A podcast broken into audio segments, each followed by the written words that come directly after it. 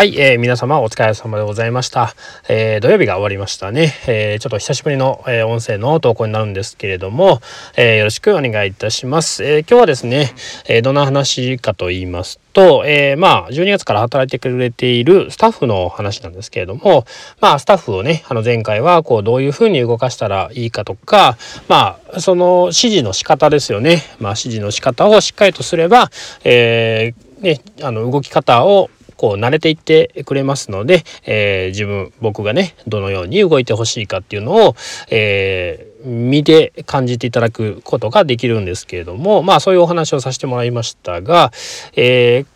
と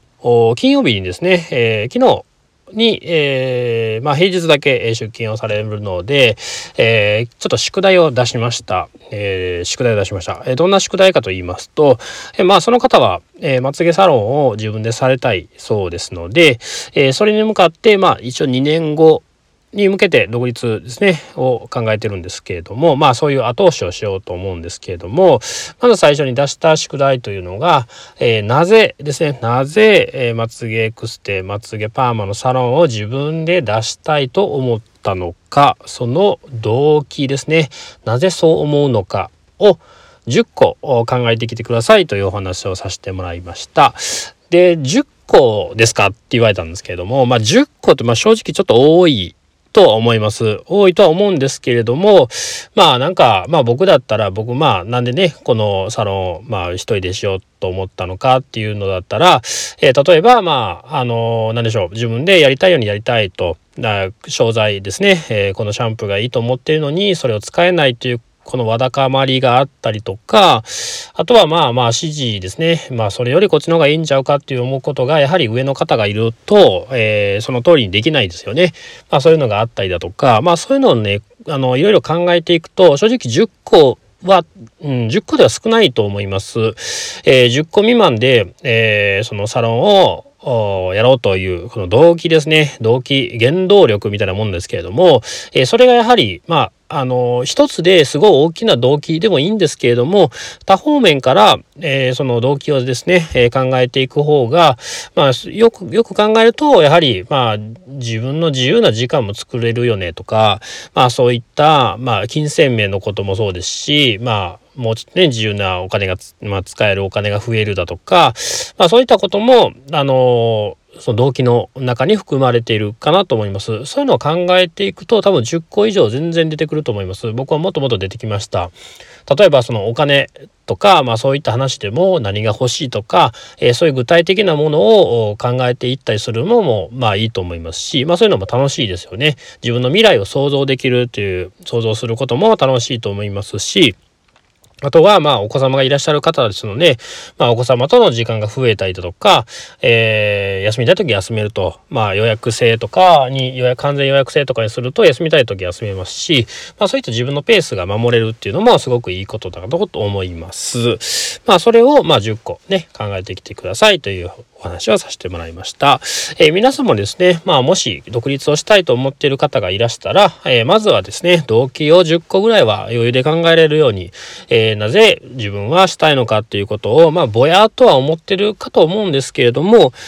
それをですね、まあ何かに書き出して、まあできればノートみたいなのを作ってもらうのが一番いいかなと思うんですけれども、書き出して、えー、しっかりとですね、頭の中のもやもやとしたものを書き出して、こう可視化していくと、見えるようにしていくと、えー、何がしたいのかっていうことが頭の中のね、あの考えが整理できますので、えー、そういったものをね、すごくやってもらったらいいかなと思います。まずはここからスタートかなと思いますので、